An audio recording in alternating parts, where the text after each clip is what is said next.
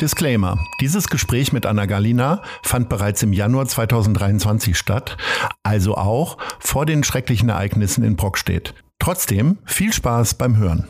Danke. Frühaufsteherin bin ich gar nicht, aber die Verwaltung liebt total gern. Also das Frühaufstehen ist total in Mode und das quält mich, aber ich bin ja eher tatsächlich diejenige, die um 12 Uhr abends nochmal auftritt und sagt, so jetzt mal zwei Stunden was kreativ mhm. arbeiten, das ist so voll meins. Ich habe ja einfach so für mich festgestellt, dass man relativ durch, gut durchkommt, wenn man sich dann sozusagen jeden Tag einzeln vornimmt. Und wenn man sich nicht erschlagen lässt von all dem, was da dann vielleicht auch noch kommt oder kommen könnte. Gibt es so einen Jugendschwarm, für den du dich möglicherweise mehr oder weniger vielleicht auch schämen würdest? Ja. Wer, wer hing bei dir an der Wand? Ja, oh, es ist aber jetzt echt peinlich. Nö, das macht ja nichts. Ist ja vergangen. Hm, David Hasselhoff. weißt du, kennst du dieses Plakat? Ich meine, ich bin ja so ein 80er-Jahre-Kind, das muss man mir auch nachsehen. Weil der hatte, der hatte so, der saß auf einem, ich glaube, goldenen Motorrad in einem goldenen Anzug oder sowas. Ich glaube, das war so mein erstes Poster.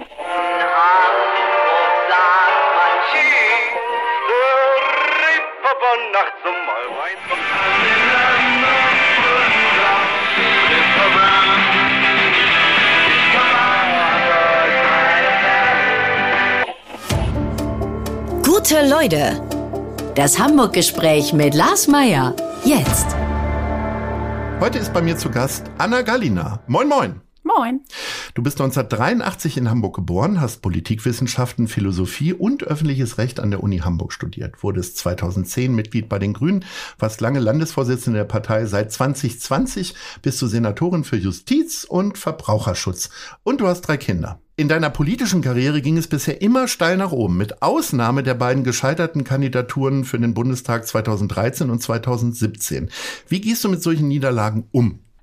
das war ja noch zu anderen Zeiten, als ich diese Kandidaturen gemacht habe. Also das war ja tatsächlich damals noch ähm, in so einer Situation, wo man bei den Grünen händeringend Leute gesucht hat, äh, die bereit waren, diese Bundestagskandidaturen zu machen, weil es natürlich sehr viel Arbeit bedeutet hat, ähm, aber relativ klar war, dass man ähm, nicht direkt gewählt wird. Also es ist ja tatsächlich erst mit dieser Bundestagswahl nochmal deutlich anders geworden, dass es mehr Menschen gibt, die überhaupt direkt ähm, in den Bundestag gewählt wurden. Und insofern sozusagen wusste ich immer, was das Setting ist, in das ich mich begebe und ähm, hatte aber großen Spaß, dann viel unterwegs zu sein und mit allen möglichen Menschen ähm, zu sprechen zu den verschiedensten Themen und ähm, fand das von daher einfach immer eine sehr lehrreiche und eine, eine, sehr angenehme Zeit, weil man dann auch so ja durch alle Themen mal durch musste mhm. und auch wollte. Und ähm, ja, das hat mir, glaube ich, so insgesamt ähm, viel gebracht. Mhm. Aber wie gehst du denn grundsätzlich so mit schlechten Nachrichten, schlechten Tagen, wie auch immer um? Fängt dich dann das Familienumfeld ein? Freundinnen und Freunde? Gehst du, machst du Yoga oder, also wie gehst du generell so mit so, also die es ja durchaus auch mal gibt, so im beruflichen Alltag, äh, mit, mit, Krisenzeiten ja. um? Das ist unterschiedlich. Also das eine ist, glaube ich, so die Frage, was hat man generell für ein, für ein Mindset sozusagen mit Blick auf Krisen? Und ich habe ja einfach so für mich festgestellt, dass man relativ durch, gut durchkommt, wenn man sich dann sozusagen jeden Tag einzeln vornimmt. Und wenn man sich nicht erschlagen lässt von all dem, was da dann vielleicht auch noch kommt oder kommen könnte, ähm, sondern dann im Zweifel in harten Zeiten wirklich sozusagen Tag für Tag angeht. Und natürlich, also ich habe eine ganze Reihe von Freunden. Ich habe auch einen Freund, den ich so ein bisschen als äh, Lebenskrisenfreund bezeichnen würde, wo sich irgendwie. Der ist immer nur dran, wenn es dir schlecht geht? Nee, der ist nicht immer nur dran, wenn es mir schlecht geht, aber dann ist er besonders wertvoll und bekocht mich und äh, umgekehrt ist es auch so. Also wir haben irgendwie eine ähnliche Parallelität immer gehabt. Also wir kennen uns seit über 20 Jahren und immer mit wenigen Wochen versetzt haben wir so Krisen durchlebt. Und dann mhm. konnte man sich immer so gut gegenseitig wieder vom Boden aufkratzen. Und ähm, das äh, gibt natürlich eine große Sicherheit. Und dadurch kennt man sich auch und weiß sozusagen, was der andere dann braucht. Und es ist aber auch total okay, äh, wenn man mal drei Monate nichts voneinander hört. Also dann gibt es auch keine keine Erwartung in der Zwischenzeit sozusagen. Trotzdem ist das was ganz Stabiles, was irgendwie zu meinem äh, Leben dazugehört. Und also weiß der schon, wenn der, wenn du eine SMS schreibst, äh, können wir mal reden, dann weiß der eigentlich auch schon, es ist jetzt irgendwie was Schlimmeres passiert? Oder? Äh, ich glaube eher, wenn ich anrufe. ähm, so, dann, aber das, das gilt wechselseitig. Also wenn der jeweils andere anruft oder sich meldet, dann weiß man, jetzt meldet man sich zurück. Und manchmal ist es äh, ganz wundervoll, weil dann ist es nur so, hey, wir haben uns jetzt schon länger nicht mehr gesehen. Wann treffen wir uns? Es ist gar nichts los, lass mal treffen. Das ist dann natürlich irgendwie auch mal so ein bisschen erleichternd. Aber genau, ansonsten weiß man, okay, da, da ist man gerade gebraucht oder der andere weiß, ähm, er wird gerade gebraucht und darauf kann man sich verlassen, egal wo man auf der Welt gerade ist. Mhm. Äh, würdest du denn sagen, aller guten, aller guten Dinge sind drei und du würdest es nochmal probieren, auch weil es jetzt vielleicht auch ein bisschen einfacher ist, im Bundestag einzuziehen und jetzt keine politische Antwort. Dein Amt gefällt dir sehr gut. Du hast tolle Leute in Berlin. Ich rede jetzt über einen undefinierten Zeitraum, eher, in den, gucken. eher ja. in den 30ern dieses Jahrhunderts oder so. Ach ja, ganz grundsätzlich kann ich mir das schon vorstellen, weil es natürlich spannend ist. Und äh, tatsächlich ist es ja so, dass ich neben der Hamburger Perspektive auf das, was ich jetzt gerade mache, auch immer so ein bisschen eine bundespolitische Perspektive ja schon hab, ähm, was natürlich einfach ein bisschen mit dem Fachbereich, wenn du so willst, zusammenhängt, aber auch damit, dass ich äh, ja koordinierend für die A-Länder, wie man so schön sagt, äh, tätig bin. Ähm, und insofern bin ich ja auch das eine oder andere Mal im Jahr in Berlin und habe auch irgendwie so einen Link zu Debatten, die im Bundestag laufen und so. Und also sozusagen einmal ganz durch die Politik zu gehen, das finde ich schon attraktiv, wenn du, wenn du so willst, mhm. alle Perspektiven mal einzunehmen. Ich habe ja im Bezirk angefangen ähm, und es ist schon, schon schön, wenn so die verschiedenen Dinge dann ineinander greifen. Aber eigentlich ja total ungewöhnlich für dich, wie du seit zehn Jahren versuchst, hier aus der Stadt rauszudrängen, weil es dich ja hier eigentlich immer gehalten hat. Du bist hier geboren worden, du hast hier Abi gemacht, du hast studiert und du arbeitest da auch noch hier. Also ja. bis auf einen kleinen Ausflug nach Lüneburg, was ja quasi vor Ort ist, hat es dich ja nie rausgetrieben. Ist das äh, eine bestimmte Überlegung gewesen? Hat Mutti noch lange die Wäsche gemacht? Oder, äh, also wie bei mir zum Beispiel, ich bin erst mit 25 ausgezogen oder 26 ausgezogen. Oder äh, was hat dich in Hamburg gehalten? Äh, nee, Mutti hat nicht die Wäsche gemacht.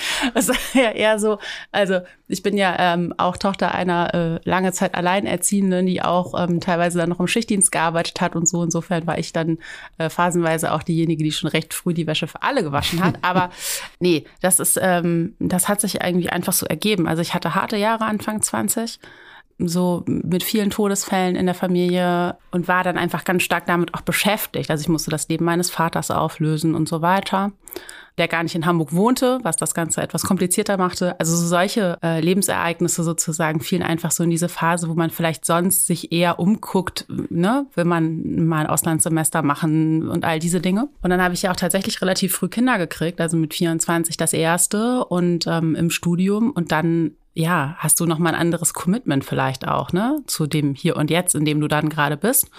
Jetzt kommt das eher manchmal so, dass ich denke, ich habe irgendwie die Chance verpasst, noch mal rauszukommen. Aber dann denke ich, naja, gut, ich habe früh angefangen und äh, wenn ich 50 bin, sind alle meine Kinder aus dem Gröbsten raus und dann ist auch noch eine schöne Lebensphase.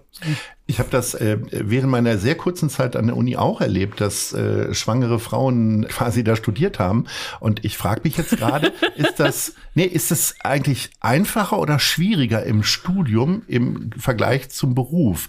Weil ich stelle mir vor, du musst ja im Studium musst du dich ja völlig frei organisieren mhm. und dir die Disziplin irgendwie selber aneignen. Hast dann dazu noch eben dann körperliche Einschränkungen, möglicherweise Glücksgefühle, was auch immer. Und im Beruf hast du ja schon diese Disziplin, da weißt du, okay, sechs Wochen vor der Geburt, glaube ich, gehst du raus und wenn sonst nichts passiert, dann stehst du halt morgens auf der Matte beim, äh, beim Arbeitgeber. Ich stelle mir vor, dass das noch viel komplizierter ist im Studium.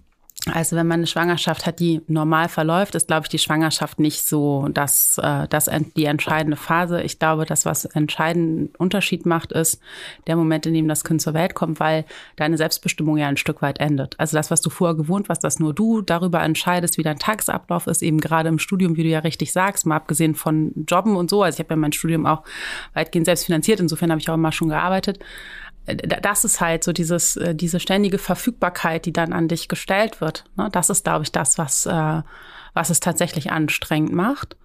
Ähm, ich hatte jetzt den Vorteil, dass ich relativ weit gekommen war schon im Studium. Ich musste nur einen Schein machen. Das war dann irgendwie händelbar. Und ich weiß noch, dass ich mir dann auch ausgerechnet eine Vorlesung ausgesucht habe, die morgens, freitags morgens um acht war. da habe ich dann die ersten Male gedacht, na, ob das so ein guter Plan war. Und äh, dann war allerdings die Professorin so unfassbar lustig, äh, dass, dass äh, also ich das sehr gefeiert habe jedes Mal und dann ging auch das, ja. Mhm. So, aber ähm, und danach ähm, konnte ich mir ja Zeit wieder viel frei einteilen, als es dann darum ging, äh, Magisterarbeit zu schreiben und so. Und ähm, das war, glaube ich, schon von Vorteil. Ich weiß nicht, ob ich sonst so gut durchgekommen wäre, äh, wenn ich nicht schon fast scheinfrei gewesen wäre. Hast du denn, ich sag mal, äh, wenn man Mutter wird und dann wieder einsteigt im Beruf, dann ist meistens ein Jahr um im Normalfall. Also wenn man ganz karriereorientiert ist, vielleicht auch erst schon nach einem halben Jahr. Äh, wann bist du da damals eingestiegen? Also meine Kinder sind alle sehr früh in die Krippe gekommen tatsächlich, weil ich auch schon beim ersten Kind nach wenigen Monaten so dachte, okay, also ich muss jetzt irgendwie auch noch mal was anderes machen. Mhm. Also das äh, füllt mich hier nicht aus. Und dann habe ich ja hier ganz in der Nähe so einen Gastrojob gehabt früher mhm. ähm, und habe dann meinen Chef angeguckt und gesagt, ist mir egal, welche Schicht, gib mir irgendeine, bitte, bitte, eine Schicht die Woche, ich muss unbedingt was machen. So und ähm, insofern äh, bin ich tatsächlich immer sehr schnell wieder am Start gewesen und kenne auch gar nicht, auch später als Landesvorsitzende habe ich ja auch noch mal ein Kind bekommen und kennen gar nicht diese klassische Elternzeit. So, das, das hatte ich irgendwie nie. Manchmal hat mir das auch gefehlt, so, mhm. weil das natürlich anstrengend ist, diese vielen Anforderungen, immer gleichzeitig dieser Traffic sozusagen. Aber vielleicht war es auch gut, sich nicht zurückzulehnen. Dadurch war es auch nicht so schwer, sich wieder aufzuraffen. Ja. Keine Ahnung. Wir kommen mal zu den Hamburg-Lieblingen, unsere Schnellfragerunde. Und ich würde gerne wissen, welches ist dein Lieblingskino? Abaton. Welches ist dein Lieblingsmuseum? Museum der Arbeit. Bin ja, komme ja aus so einer arbeiterbewegten Familie. Komisch, dass du nicht bei der SPD bist. Aber das können wir ja nochmal besprechen. Dein Lieblingspark? Der Innopark, wie man bei uns sagt. Mhm. Welche ist deine Lieblingskneipe? Ja, das ist echt, da triffst du jetzt auf das Elternthema, ne? Also so klassisch Kneipe, das ist, ist ja irgendwie einfach gar nicht so meins, aber äh, ich habe es eben schon angedeutet, der Laden, in dem ich früher gearbeitet habe, im Schulterblatt, äh, da kehre ich noch heute sehr gerne hin zurück. Was war denn das? Ja, da kannst du Krog und Crepe essen, das ist lecker. Oh, ja. Sollen wir mal zusammen vorbeigehen? Ne? Unbedingt. Ne? Wir müssen aber sehr viel Zeit mitnehmen, weil äh, wir sind ja hier in der Schanze mit der Guten Leute Fabrik und ja. auch mit dem Radiosender in der Schanze. Und das ist äh, zwar sehr lecker, aber man wartet unglaublich lange und dann ist halt meistens die äh, Mittagspause schon 40 Minuten fortgeschritten, bis man überhaupt was zu essen in der Hand hat. Ich hoffe, das war damals schneller bei dir. Ja, natürlich, das ging ratzfatz. Also bei mir gab Aber lustigerweise habe ich auch in einer, in einer Krokerie gearbeitet. Und äh, hast du auch geschmiert und so? Also ja, du machst da ja alles. Also das war ja tatsächlich so, äh, das ist ja so eine One-Women-Show war das früher. Ah, früher arbeiteten nur mhm. Frauen dort. Ähm, ich glaube, inzwischen ist das ein bisschen aufgeweicht. Quote. Und ähm, ja, mag sein. Oder es hat einfach was damit zu tun, dass es generell für die Gastronomie schwierig ist mit Personal. Ich weiß es nicht.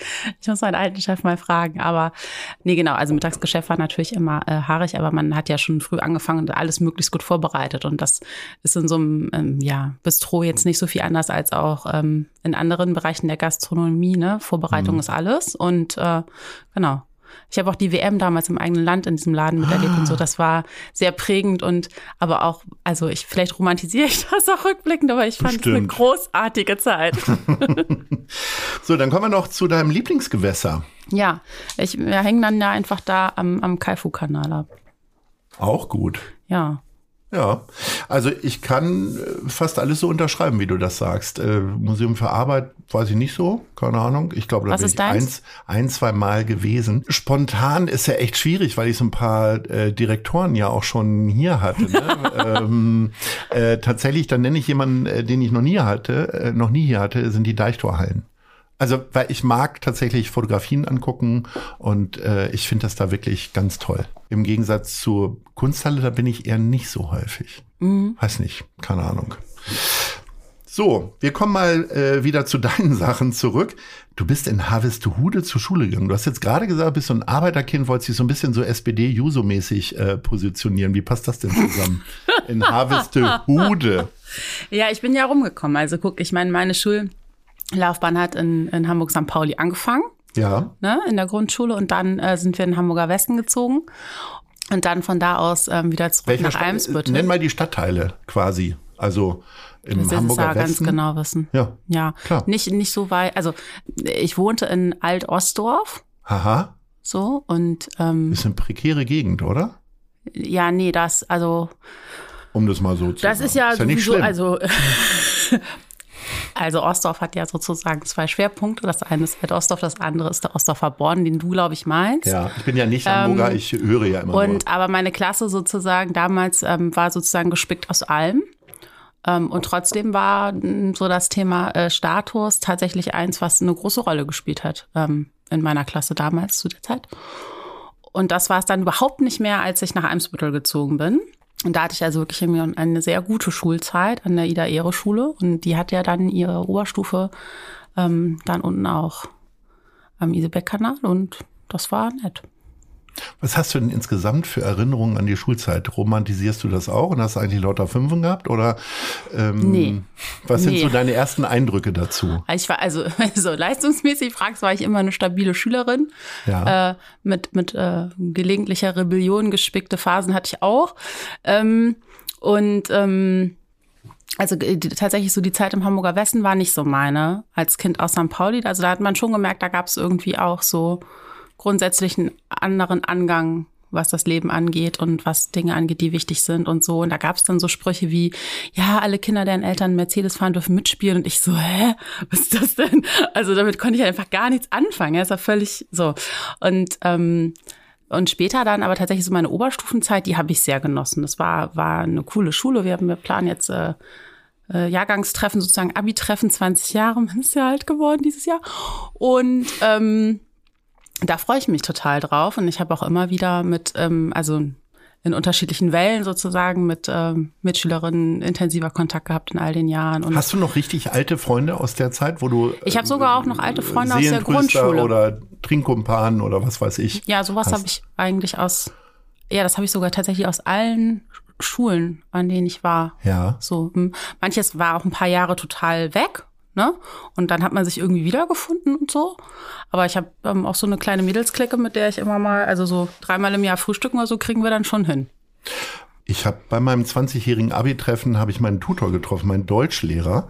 Und ich habe ja später doch mit Worten auch Geld verdient. Und der war total überrascht, was er so alles über mich in den Medien erfahren hatte, weil ich war immer so ein Dreier-, Vierer-Schüler in Deutsch.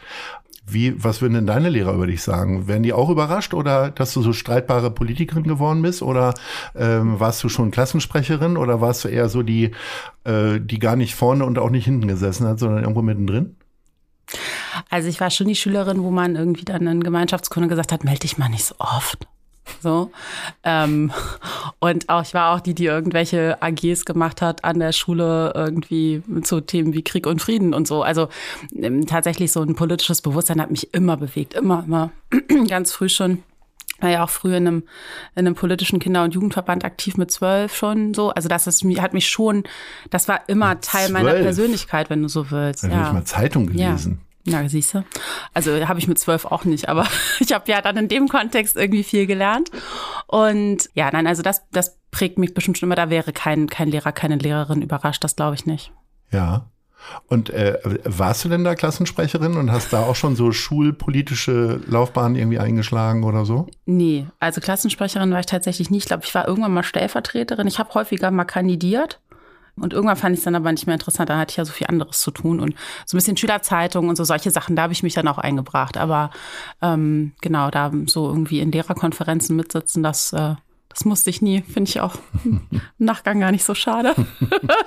An welcher Stelle bist du denn vom Weg abgekommen und wo hat es dich zu den Grünen getrieben, denn, wenn du so ein Arbeiterkind warst? Das ist so lustig, also, weißt du, weil auf meinem ersten äh, Parteitag da waren auch Genossinnen sozusagen. Und die hat mich dann eine hinterher angerufen und gesagt, ja, also wir haben gesehen, du warst bei den Grünen auf dem Parteitag und das kann ich überhaupt nicht verstehen. Bist du da jetzt Mitglied geworden? Ich so, ja. Und dann hieß es, das kann ich überhaupt nicht, also, dass du mal was machst, was nicht arbeiterbewegt ist. Also da hatte ich richtig Stress. Nee, aber das kam so. Also ich habe dann, ich habe mich wahnsinnig aufgeregt. Ähm, also ich war ja dann Ewigkeiten kein Parteimitglied, ne? Also ich war in einem sozialistischen Kinder- und Jugendverband aktiv. Da bin ich auch heute wieder Fördermitglied. Insofern bin ich auch Genossin. Und ähm, jedenfalls mit manchen Menschen in dieser Stadt. Und ähm, und in der Genossenschaft bin ich auch Genossin. Also insofern, ja, das prägt ja. mich schon. Aber ähm, ich war ganz viele Jahre gar kein Parteimitglied und auch kein, habe keine klassische Parteijugendkarriere ähm, oder sowas gehabt. Hab dann aber festgestellt, äh, dass ich, also dass es mich doch schon umtreibt, also dass ich eigentlich wieder aktiv sein muss und so, weil also wenn dann Tagesschau lief, ich war dann immer so, ich hatte immer so ein starkes Austauschbedürfnis mit dem Fernseher und dachte, gut, also irgendwie ist das so ein, so ein Anhaltspunkt dafür, ähm, sich wieder irgendwie stärker einzubringen. Und dann habe ich aber erstmal mein Studium zu Ende gemacht und habe ähm, ja meine Magisterarbeit über die erste schwarz-grüne Koalition auf Landesebene geschrieben, ähm, weil ich das unmöglich fand damals von den Grünen. ich fand, hat mich total aufgeregt und jetzt habe es überhaupt nicht verstanden. Und deswegen fand ich das einen interessanten Forschungsgegenstand. Ähm, und dann nach Abschluss dieser Arbeit und so gab es die Auseinandersetzung ja hier in Hamburg ähm, um die Primarschulreform. Und da traf ich dann unter anderem auch Agnes, der sich damals in seiner Rolle als äh, stellvertretender Landesvorsitzender da total engagiert hat. Und dann habe ich da mitgemacht. Da habe ich erstmal einfach sozusagen ohne Parteimitglied oder irgendwas zu sein, mich für diese Sachfrage engagiert. Und dann war so die Parteimitgliedschaft, obwohl wir das verloren haben und so, ähm, war dann das, was folgte. Ja. Agnes Tjax ist schuld, dass ja. du bei den Grünen bist. Sozusagen. Ja, hätte er sich früher überlegen müssen. Nein, Agnes, äh, wenn du es hörst, vielen Dank. War eine gute Entscheidung. Bist du denn, also wenn es ja innerlich auch so eine Nähe zur SPD kommt, dann ist das ja eigentlich auch ein guter Koalitionspartner. Oder wie streitbar und wie, äh, beziehungsweise wie äh, sehr hast du jetzt so alle grünen Werte irgendwie eingenommen? Oder ordnet man dich dann eher dann auch irgendwie zu einem, ich weiß nicht, gibt es einen linken Flügel bei den Grünen? Da wird ja eher in anderen Begrifflichkeiten gesprochen. Ja, also wahrscheinlich sind jetzt viele Hamburger Sozialdemokraten erstmal überrascht und denken so, oh, die hatte irgendwie mehr Nähe zu uns, als wir das bislang vielleicht so wussten. Ähm, bei den Grünen in Hamburg haben wir ja keine Flügelstruktur. Das fand ich als Landesvorsitzende auch viele Jahre sehr gut und bin äh, selber ja zum Beispiel auch manchmal so als Flügelfreie quasi in die ein oder andere Arbeitsgruppe auf Bundesebene als Puffer gesteckt worden. Aber natürlich, also Themen wie soziale Gerechtigkeit sind mir einfach wahnsinnig wichtig und, und prägen mein, ähm, ja, mein politisches Handeln und mein, mein Denken und so. Und ich finde das aber auch gut und es ist äh, gar, gar keine so kleine Gruppe bei den Grünen, ähm, die ähm, tatsächlich auch so eine Prägung haben und ähm, die vielleicht in bestimmten Nuancen anders gucken auf sozialpolitische Fragen, aber die im, im Zielbild sozusagen, möglichst Menschen in eine gerechte Lebenssituation zu bringen, eben nicht weit auseinander sind. Und das ist ja auch wichtig. Also weil du brauchst ja schon auch beim Koalitionspartner Anknüpfungspunkte und so ein ein gewisses gemeinsames Wertefundament, finde ich. Wenn ich ein Bild von Senatorinnen und Senatoren äh, zum Feierabend habe, dann ist das immer, sind es immer diese grünen oder blauen, vielleicht gibt es auch andere Farben, Pappordner, mhm. die die dann mit sich rumschleppen, ob jetzt mit Koffer oder ohne. Wie oft schleppst du die mit dir rum an fünf Werktagen? Umlaufmappen. Mhm. Ja. Ja, grüne. Also grüne kann man ja länger mit sich rumtragen. Rote sollte man nicht so lange mit sich rumtragen. Und, und so hellblau mit rotem Strich, die muss man gehabt. ganz schnell wieder abgeben. Okay. Und also das hat, das folgt ja sozusagen einem Dringlichkeitssystem. Ja. Und ähm, falls das überhaupt jemanden interessiert. Nee, wir, wir machen tatsächlich viel digital im Moment. Also als ich angefangen habe, hatte ich noch relativ viel, ähm, sodass man auch mal einen Stapel mitgenommen hat. Ähm, aber jetzt ist eigentlich meine Grundregel, wenn ich das Büro verlasse, ist kein Papier mehr übrig. Und äh, dann mache ich zu Hause nur noch digitale Akten. Es geht auch weniger um den Aktenskandal, den die beiden US-Präsidenten so, gerade hab haben, dass sie äh, ihre Akten in der Garage ja. oder sonst wo haben das ist auch nicht gut. Sondern es geht eher darum, wie oft musst du Arbeit mit nach Hause nehmen, weil es immer. Das weiß ja jeder, dass das kein 9 bis 17 Uhr Job ist letztendlich. Nein, das Aber wie machst du das dann? Wie bringst du das mit einem Tagesablauf? Du bist immer noch immer Mutter. Mhm. Wie, also machst du dann 18 Uhr Schluss und dann drei Stunden Kinder und dann nochmal bis Mitternacht oder bist du eher eine Frühaufsteherin und fängst dann morgens nochmal an? Nein. Nee, Frühaufsteherin bin ich gar nicht, aber die Verwaltung liebt total gern. Also das Frühaufstehen ist total in Mode und das quält mich, aber ich bin ja eher tatsächlich diejenige, die um 12 Uhr abends nochmal auftritt und sagt, so jetzt mal zwei Stunden was kreativ mhm. arbeiten, das ist so voll meins. Aber man, man ruckelt sich auch da irgendwie zurecht und ich kann das dir gar nicht in Uhrzeiten sagen, aber wenn ich ähm, äh, Kinderzeit habe, die ich mir auch einplane, das ist, finde ich, auch ein großer äh, Luxus, dass man ein Stück weit ähm, im Kalender auch sagen kann, also pass auf, das ist der Slot, in dem, da legt jetzt bitte niemand was rein, so dass ich sozusagen zu der Zeit, wo die Kinder auch noch Bock haben, was zu machen, auch da sein kann. Ähm, und dann braucht es halt eine große Disziplin, wenn die im Bett sind, wieder anzufangen. Das ist einfach so. Und dann dauert es manchmal zwei Stunden, manchmal auch vier. Wie oft kannst du dich denn äh, dann darauf einlassen, mit den Kindern auch außerhalb der vier Wände was zu machen? Und wie oft wird man dann rausgerissen? Weil ich so mal als Politikerin äh, weiß ich aus vielen Erzählungen, ist man eigentlich ja 24 Stunden in diesem Job. Also wird auch mal im Restaurant irgendwo angesprochen oder vielleicht im Theater, ich mhm. weiß es nicht. Ich glaube. Ähm, oder schützen Kinder da vielleicht auch ein bisschen? Nein, das ist jetzt nicht so, dass wenn man sagt, Achtung, ich habe Kinderzeit, dass dann alle sagen, nee, okay, alles klar, also da, da dürfen wir. Das ist nicht so, sondern man muss da schon auch immer wieder ein Stück weit verteidigen und ähm, darauf hinweisen. Und es hilft aber, man, mit seinem Team nähert man sich da ja auch an. Ne? Also es ist ja auch ein gemeinsamer Prozess. Ähm, aber ja, ich glaube, es braucht eine Einordnungskompetenz. Auch was ist jetzt wirklich dringend? Ich meinte ja, aber eher, wenn so. du mit den Kindern dann unterwegs genau. bist. Und deswegen mhm. ist es so, also mein Büroleiter weiß schon sehr genau, in welchen Situationen er mich anrufen kann und wann er mhm. besser wartet. Und das, also es braucht eine Offenheit. Man muss natürlich im Team auch ein bisschen teilen und sagen können, Leute, also da ist es mir jetzt wichtig und da mache ich jetzt dieses oder jenes und so, ihr könnt da auch dreimal anrufen, wir sind da schwimmen in der Zeit, da werdet ihr eh niemanden erreichen, so, ne? Mhm. Und, aber ähm, wie ist das, wenn dann Bürgerinnen und Bürger auf dich zukommen? Schützen dich da deine Kinder sozusagen, dass sie sagen, oh, die lassen wir jetzt mal alleine oder kommen die, weil ich sag mal, Justiz, da kommt ja jeder wahrscheinlich mal mit einem Autounfall oder irgendwas, was er vielleicht mal schnell wissen will.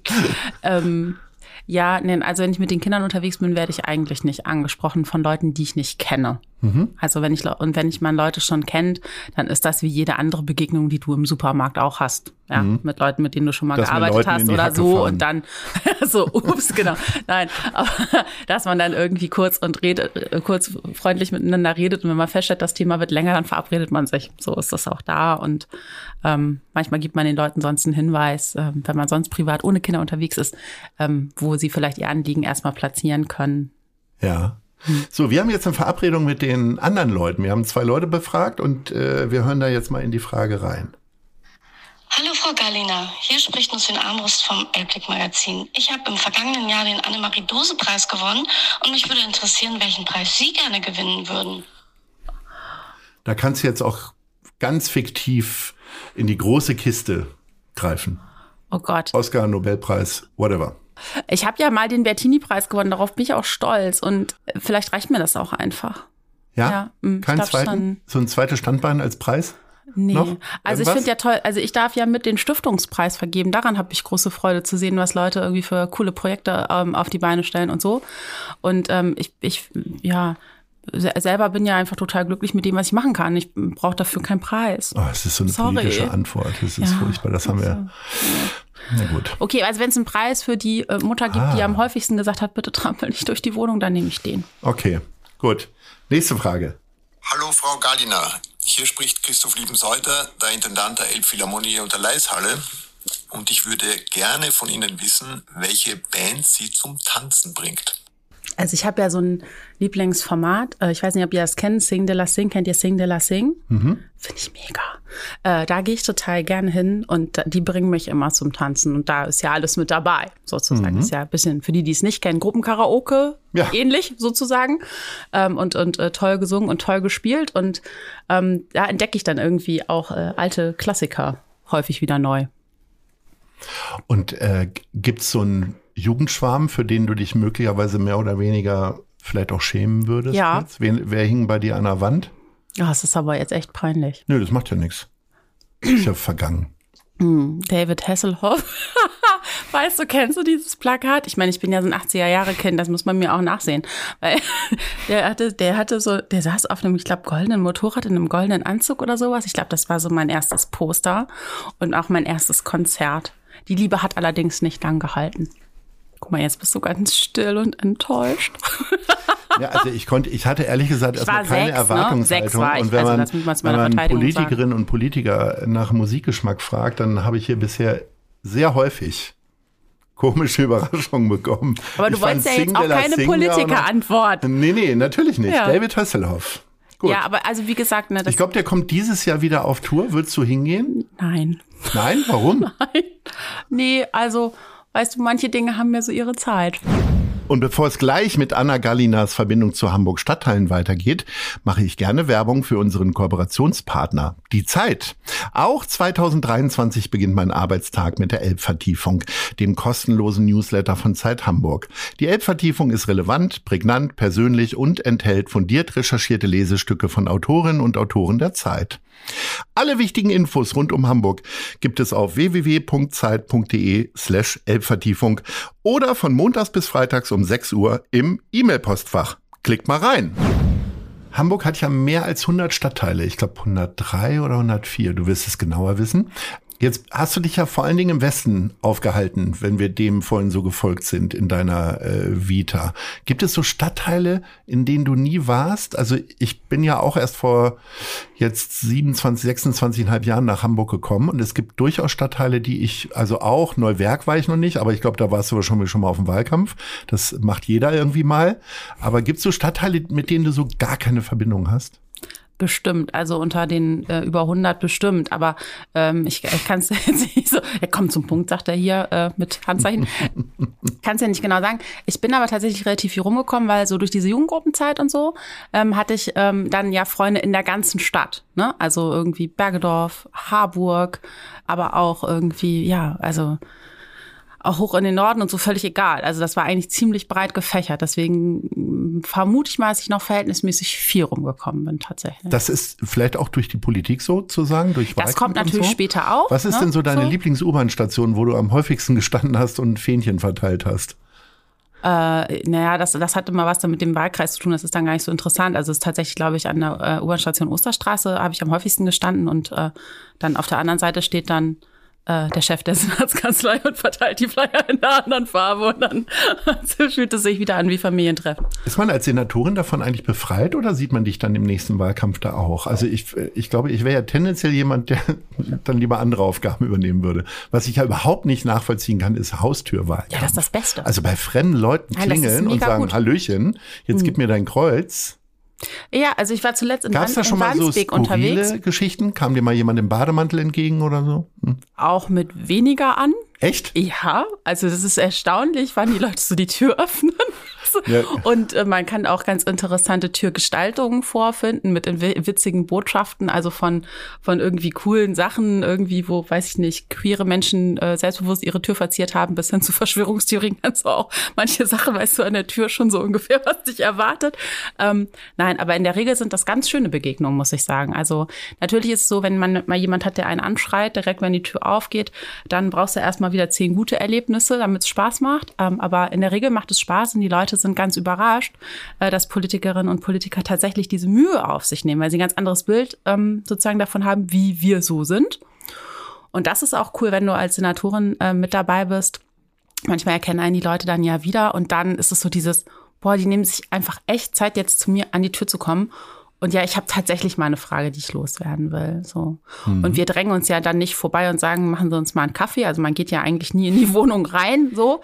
Äh, wir hatten mal einen Fall, da hat sich eine ältere Frau ausgesperrt, weil das alles so aufregend war mit unserem Haustürbesuch. Oh. Äh, da haben wir natürlich schon dafür gesorgt, dass sie auch wieder reinkam. Aber sonst sind das ja ähm, tatsächlich relativ ähm, kurze Augenblicke, Habt ihr den die man damit bezahlt oder hast du mit der Scheckkarte die Tür geöffnet? Nee, die Nachbarin konnte helfen und dann äh, und dann haben wir noch festgestellt, dass hinten die äh, also war eine ruhige Gegend, dass hinten äh, die Balkontür oder die Terrassentür auch noch auf war. Also alles wurde gut. Sie musste und du hast dann Räuberleiter nur, nur in, nee, aber sie musste halt in Socken über die feuchte Wiese und so und da haben wir noch ein bisschen äh, Beistand geleistet, damit es nicht ausrutscht und so. Aber ja. ist eine Situation, an die wir uns wahrscheinlich beide lange erinnern werden. Durchaus. Sprechen wir mal ein bisschen über die eigentliche Arbeit ähm, oder reden wir mal über das Ende der Arbeit. Also du hast ja vorher an der Leuphana ähm, mhm. Universität gearbeitet und Politikerkarrieren können ja freiwillig oder aber auch unfreiwillig auch mal abrupt zu Ende sein. Also Katja Suding hat im letzten Jahr hingeschmissen und hat dann aber nicht als PR-Beraterin wieder gearbeitet, sondern ist in einer, ich sage jetzt mal Lobbyagentur Agentur gegangen. Was wäre denn so deine Idee oder dein Plan B? Oder würdest du einfach wieder äh, an die Uni zurückgehen? Also voraus, also es ist ja eine rein hypothetische Frage. Natürlich. Naja, nee, sonst willst du ja gleich sagen, die will, ich weiß ja auch nicht, ob die mich wollen. Nein, so. nein. Also ähm, als ich als ich äh, aufgehört habe an der Leuphana Universität, war ich ja tatsächlich ähm, beurlaubt erstmal. Insofern hat also hatte ich eine lange Zeit eine Möglichkeit zurückzugehen und irgendwann habe ich dann aber auch gesagt, naja, die wollen auch mal weiter planen so und ich glaube, das ist einfach diese Entscheidung, die musst du irgendwann treffen. Also willst du wirklich ne, Berufspolitikerin sein? Oder willst du, ähm, so wie das Hamburg ja ermöglicht, andere äh, Bundesländer ermöglichen das ja gar nicht durch ihre Vollzeitparlamente in dieser Form, willst du immer noch so ein anderes Standbein behalten? Und da muss man sich irgendwann entscheiden. Und ich habe mich halt dann dafür entschieden zu sagen, gut, also ne, lass uns jetzt mal den Vertrag auflösen. Ich komme erstmal nicht wieder. Ähm, es war auch eine gute Zeit, auch wirklich viel gelernt und möchte das auch gar nicht missen. Aber ähm, ich glaube, dann ist irgendwie was ganz anderes dran. um was es ist, weiß ich nicht. Also man hat so Entlastungsfantasien. Ja, sind, so. Erzähl uns von deinen Entlastungsfantasien. Oh, ich weiß nicht, ob ich Wort. Äh, können wir das bei Instagram so aufnehmen als Hashtag? Das finde ich sehr schön. Entlastungsfantasien.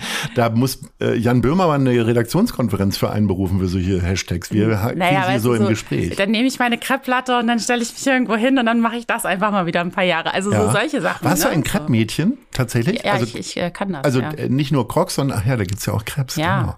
Das finde ich total faszinierend. Ich glaube, da wäre ich zu ungelenk für. Ich bringe dir das bei. Das sehr gut. Okay. Es ist, du darfst nur nicht zu viel Druck geben. Ja, gut, ich, ja, ich und Druck, ne? Ich und Druck. nee, aber ähm, also so sowas, ne? Und äh, im Endeffekt weiß ich es aber nicht. Ich habe ja jetzt äh, tatsächlich andere, äh, anders als andere, die Rechtsanwälte sind, wo das irgendwie total nahe liegt, was, dass die dann irgendwie, mhm. ne, die, diesen Beruf wieder ähm, ergreifen oder so, jetzt eingewählt, indem man eh äh, Allrounder ist, also als Politikwissenschaftlerin und es gibt eigentlich immer jemand, der irgendwie spezialisierter erscheint und trotzdem bringt man, glaube ich, auch gute Kompetenzen mit und irgendwie wird sich das dann schon finden. Also ich habe auch ein gewisses Grundvertrauen darin, dass es am Ende schon alles irgendwie wird. Ich habe mich ja schon mit 21 selbstständig gemacht. Das heißt, ich habe äh, faktisch eigentlich im praktischen zumindest keine Vorbilder gehabt als Chefs. Wie hast du denn gelernt, Chefin zu sein und äh, was bist du für eine Chefin? Ja, was bin ich für eine Chefin? Also ich lege nicht so wahnsinnig viel Wert auf Hierarchien, nur damit man eine hat. Ja, also gibt natürlich äh, manchmal Situationen, in denen braucht man die, weil irgendwer muss am Ende entscheiden. Das ist natürlich in meinem Job jetzt auch ganz viel der Fall.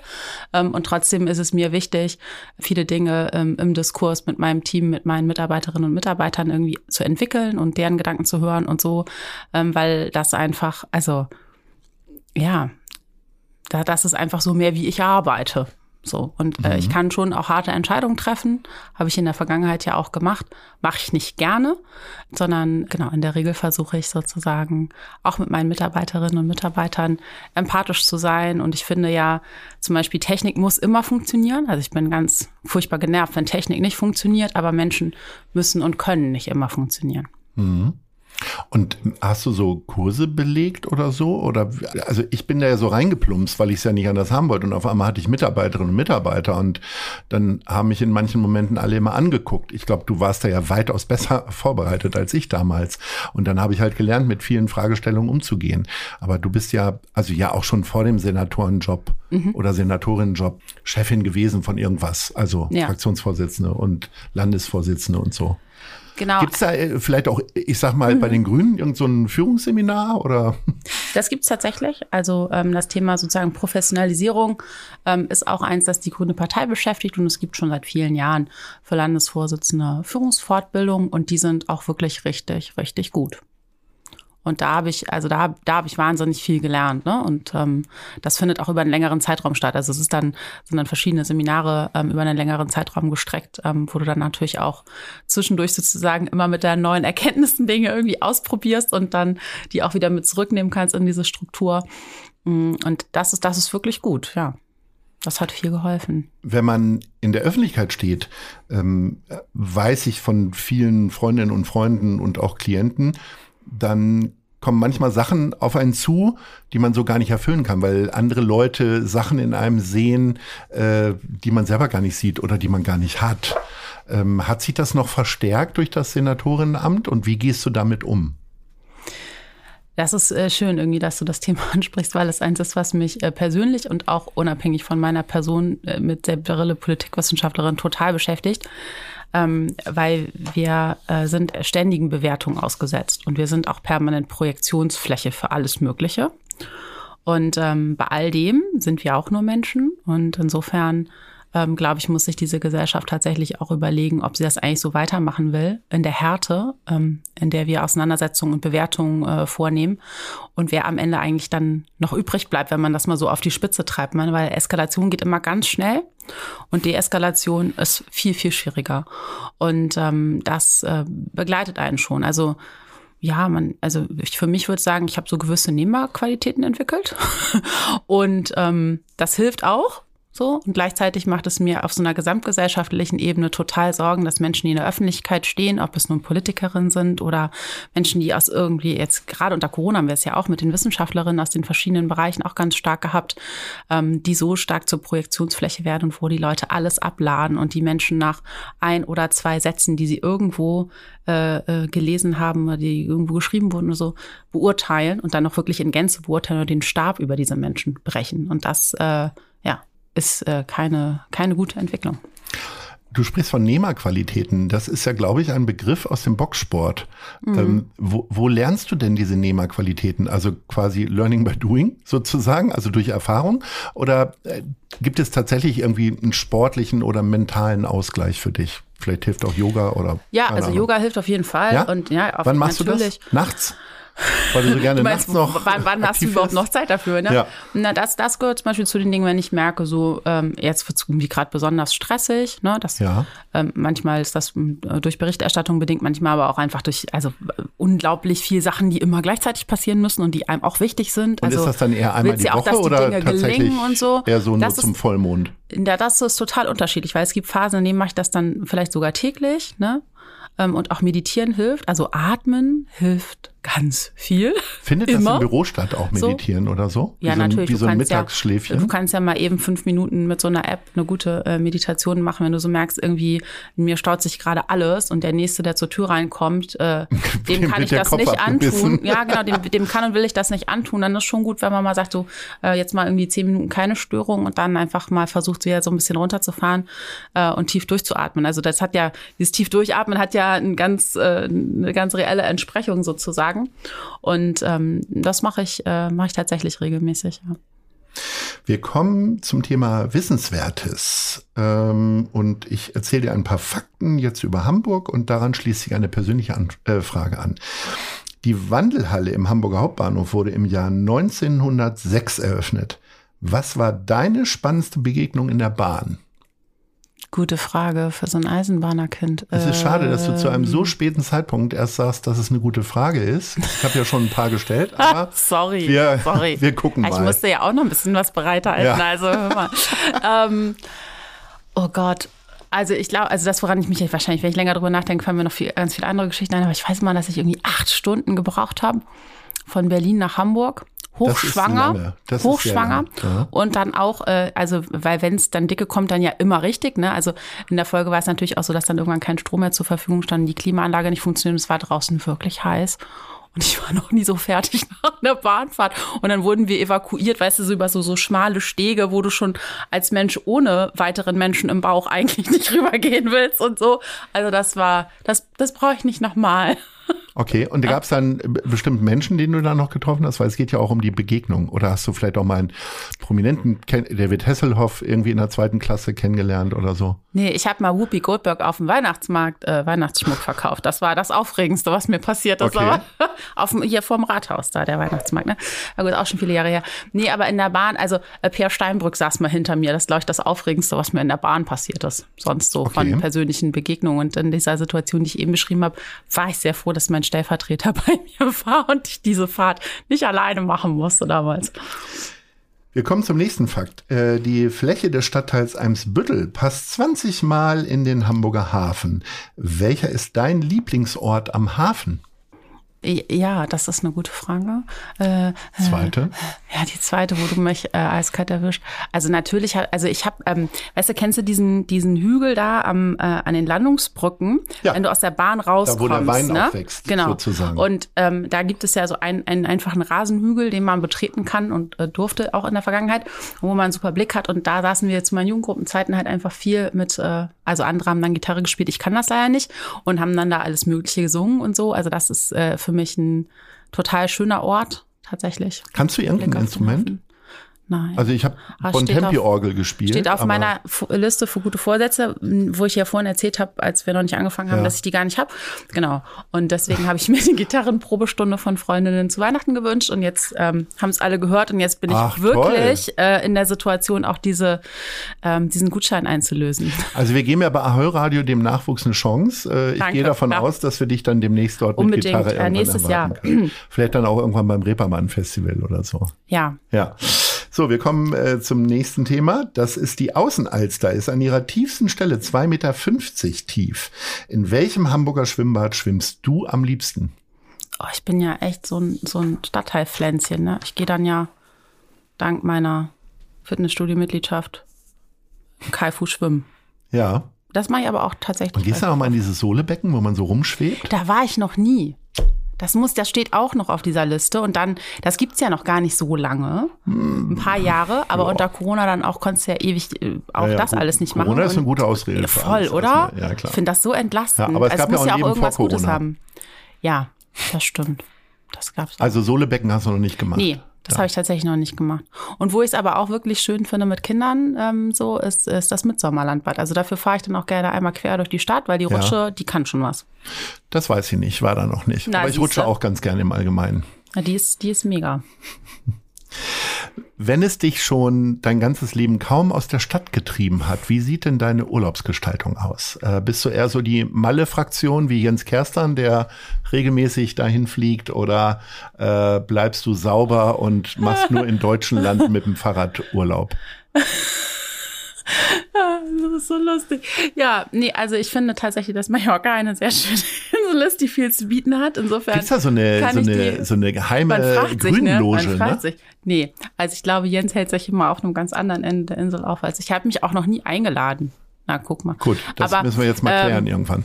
Ja, das müssen wir dringend klären. Nee, also äh, finde ich tatsächlich ist auch ist ein gutes Reiseziel, weil es äh, zuverlässig Sonne bietet und ich gehöre schon auch zu denjenigen, die äh, so ein Thema damit haben, dass es in Hamburg monatelang nicht hell wird, auch wenn ich dieser Stadt sehr verbunden bin, äh, wie du betont hast, aber das äh, ist was, was mich stresst. Und Warst du ähm, jemals auf einer Sonnenbank?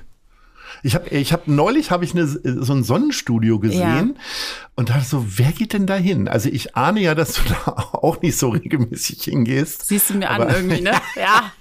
Aber wer macht das? Es ist ja wie eine Videothek. Es gibt ja auf der Osterstraße, die uns beiden ja sehr nah Stimmt, ist, da gibt's ja auch noch noch, eine ne? Videothek, die aber seit Die macht jetzt vielen. Jahren, ja, nee, nee, äh, das sagen die seit mehreren Jahren. Äh, Ich bin da ja vor zwei Jahren nach Eimsbüttel gezogen und bin dann Ja. da gleich rein hingerannt, weil ich Ja. seltene DVDs kaufen wollte. Erstens, die Auswahl ist gar nicht so schön und zweitens, seit zwei Jahren macht er Ausverkauf. Ach so, Weil stand jetzt noch mal in den so- Eimsbüttler Nachrichten. Okay, und die, was die schreiben, Also ist jetzt ja ist. Last Order wahrscheinlich. Ja, okay. wahrscheinlich. Also Na musst gut. du noch mal gucken. Ja. Aber ähm, Sonnenbank? Nee, äh, Sonnenbank. Wann nee, warst du das also letzte Mal auf einer Sonnenbank? Oh, ewig her, aber habe ich auch Ja? in meinen jungen Jahren habe ich das auch mal gemacht. Hat man das so, ja. bevor man dann in die Großraumdisco als Mädchen dann nochmal auf die. Sonnenbank? Oder? Also ich bin halt auch ja tatsächlich Typ Kalkleiste, ne?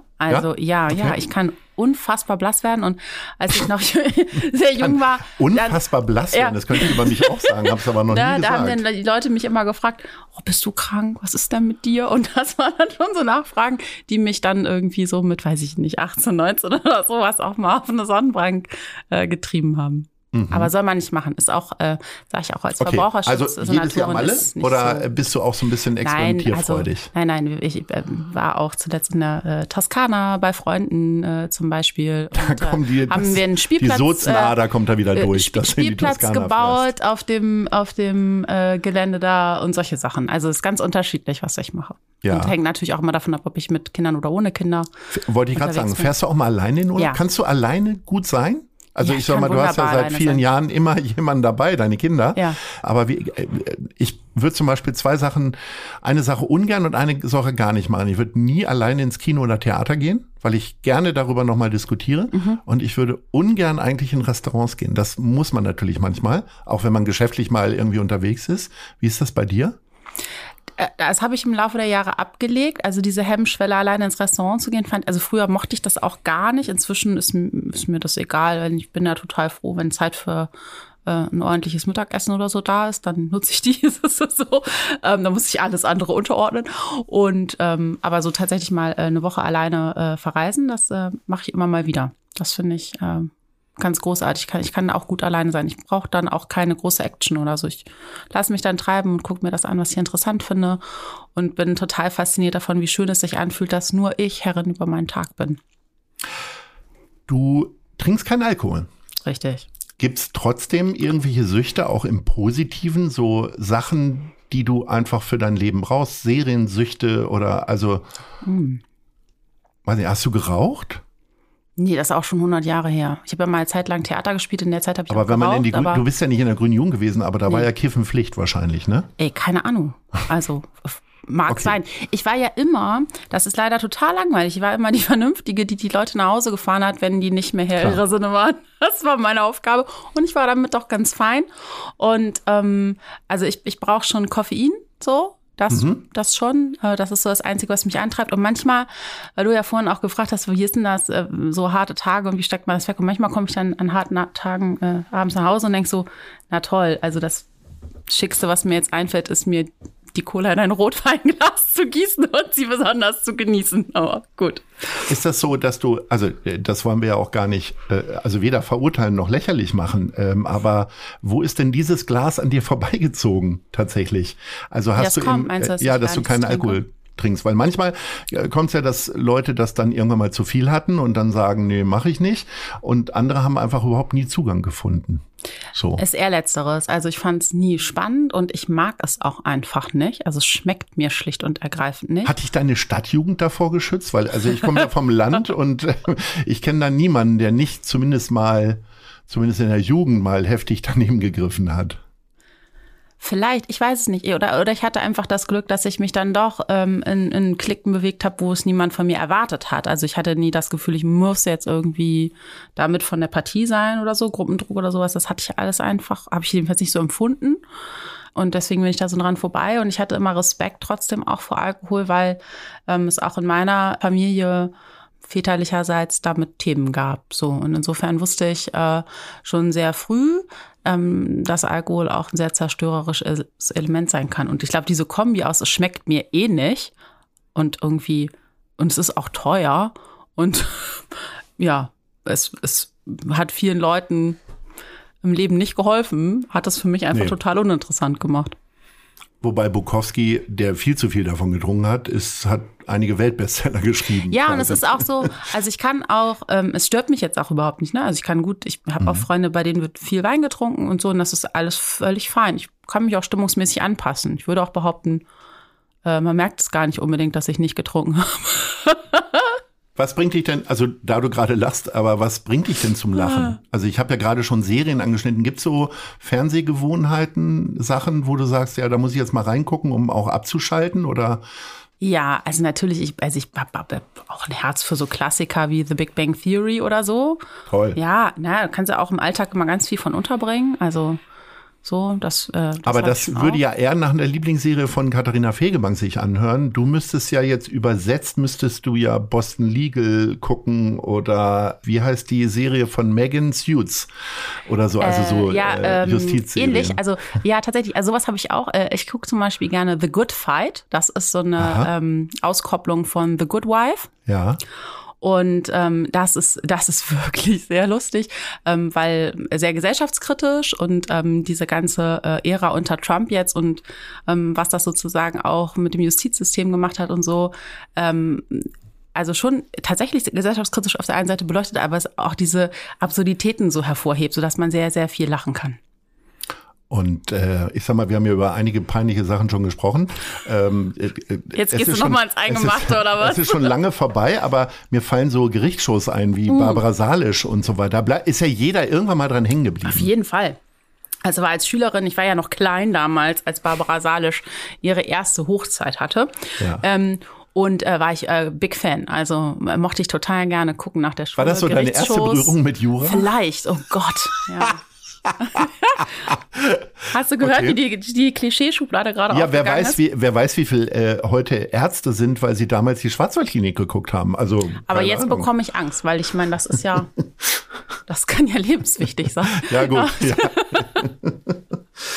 Wir sind leider schon am Ende unseres Gesprächs und damit läute ich die letzten beiden Fragen ein, die immer gleich sind. Wo siehst du dich in fünf Jahren? Oh Gott, das ist diese furchtbare Frage, die man auch in Bewerbungsgesprächen immer gestellt Echt? bekommt. Hab ich im Bewerbungsgespräch ja, noch nie, Ja, ja. äh, Wo gefragt. sehen Sie sich in drei oder in fünf Jahren? Und dann denkst du immer so, okay, was wollen Sie jetzt von mir hören? Also ich will mich noch weiterentwickeln, aber ich will auch äh, natürlich nicht den Eindruck erwecken, dass ich äh, im nächsten Jahr wieder weg bin, wenn ich was Besseres gefunden habe. Das ist dann immer so der Konflikt, den man mit der Frage auslöst. Ähm, also ich werde sicherlich immer noch in Hamburg sein, weil ähm, die Kinder noch so ein bisschen Zeit äh, brauchen, sozusagen, bis sie aus dem Also Bundestagswahlen dann erst übernächstes Jahr quasi. Übernächstes Jahr oder übernächstes Mal? Ja, übernächstes Mal, Entschuldige. Ja, äh, das mhm. sind ja sowieso ungelegte Eier und man braucht ja irgendwie dann immer zu dem Moment auch das Feuer und die Energie und sagen, ja, jetzt passt das und so. Und das, äh, aber das ist tatsächlich nicht die nächste Frage, die ich mir stelle. Dann äh, komme ich mit der nächsten Frage, die ich dir stelle. Ja. Äh, wo siehst du Hamburg in fünf Jahren? Ganz weit vorne beim Thema erneuerbare Energien, äh, Verkehrswende und äh, einem äh, guten und solidarischen Miteinander. Also ich glaube, dass wir wirklich extrem gute Voraussetzungen haben, um ähm, sozusagen gutes, gutes Leben in der Stadt äh, auch gut weiterzuentwickeln. Und das ist mir auch ist mir auch ein Anliegen, auch wenn du jetzt denkst, Politikerantwort und so. Aber das ist ja das, was mich, ja, mich wundert mich eher, dass du aus dem Justizbereich so. weniger Ziele formulierst. Gibt es da auch irgendwas? Naja, noch? aber das, also die Frage sozusagen, gut, ja, ja, jede Menge. Also wir, wir haben noch, also wir haben noch mindestens für, für 10 und für, oder 15 Jahre Projekte. Also mhm. ähm, tatsächlich, wenn es so um das Thema Rechtsstaatlichkeit geht und so, ähm, dann ist es so, dass wir in einer guten Ausgangsposition sind, aber auf keinen Fall ähm, die für selbstverständlich nehmen sollten. Und ich habe ja in, in, bin in einem Bereich, in dem viele Leute eine unheimlich wertvolle Arbeit für diese Gesellschaft machen und damit sehr unsichtbar sind. Zum Beispiel im Justizvollzug. Ich weiß nicht, hast du schon mal mit jemandem geredet, der im Justizvollzug arbeitet? Ja. Äh, cool. Damit bist du aber einer der wenigen in dieser Stadt. Ähm, und ähm, an Silvester werden immer alle gegrüßt und die Feuerwehr und die Polizei mhm. und so und die Leute im Justizvollzug in der Regel nicht, obwohl sie ähm, für uns als Gesellschaft ganz, ganz viel auffangen und ganz vielen Menschen auch den Weg zurück sozusagen äh, ebnen. Und das wäre zum Beispiel was, äh, das wäre mir total wichtig, dass ähm, wir für diese Berufe mit mehr Anerkennung ähm, dastehen und die sich anders gesehen fühlen. Ähm, in den nächsten Jahren. Ich bin ja der Meinung, wenn jeder sich mal ein Gefängnis angeguckt hätte und dort eine Führung bekommen hat, und ich habe tatsächlich schon mhm. mehrere Führungen durch Gefängnisse bekommen, dann würde er wahrscheinlich nicht so schnell straffällig werden, wie das vielleicht manchmal der Fall ist. Weil, also ich weiß noch, mein erster Besuch in einem Gefängnis und ich habe wirklich Beklemmungen bekommen, weil ich so dachte, ah, wenn jetzt hier die Tür nicht mehr wieder aufgeht und so weiter. Also ich fand das hochinteressant und vielleicht wäre das ja mal eine Idee, so einen Impuls zu geben. Also ich will nicht vom Tag der offenen Tür der Gefängnisse sprechen, aber nee, äh, vielleicht schlecht. sowas im Schulbereich weg. oder so sich dass Schüler sich das mal völlig mh, hm, harmlos angucken können. Wäre ja vielleicht eine Idee. Genau, das haben wir auch immer mal wieder gemacht und das mhm. wirkt auch ähm, tatsächlich. Das, da hast du schon recht. Also den Eindruck, den du hattest, den ähm, haben tatsächlich viele Menschen. Und wenn ich noch eine Sache sagen darf ähm, bei der Perspektive, ich wünsche mir halt, dass wir dazu in der Lage sind in fünf Jahren, dass die Hamburgerinnen und Hamburger schneller zu ihrem Recht kommen. Dafür müssen wir noch ein bisschen mehr Geld und äh, Personalressource aufwenden als bisher, weil es kann schon extrem stressig sein, wenn du dich scheiden lassen willst und dann dauert das ewig. Das ist eine große Belastung für die Leute zum Beispiel. Mhm. Aber natürlich sind auch schnelle Strafverfahren immer ein Anliegen dieser Gesellschaft zu Recht. Ja, aber da gibt's ganz, ganz unterschiedliche ähm, Bereiche. Und da, ähm, da wäre es wirklich gut, wenn Hamburg auch noch weiter nach vorne kommt. Dafür hast du jetzt Zeit, das umzusetzen. Ich bedanke mich für das tolle Gespräch, für die Stunde, die du dir genommen hast, für die Antworten, die du gegeben hast und sage Ahoi. Ahoi. Das war gute Leute. Das Hamburg-Gespräch mit Lars Meier. Von der Gute-Leute-Fabrik, der Szene Hamburg und dem Zeitverlag. Folgt dem Hamburg-Gespräch als Podcast auf allen bekannten Streaming-Plattformen. Jeden zweiten Montag neu.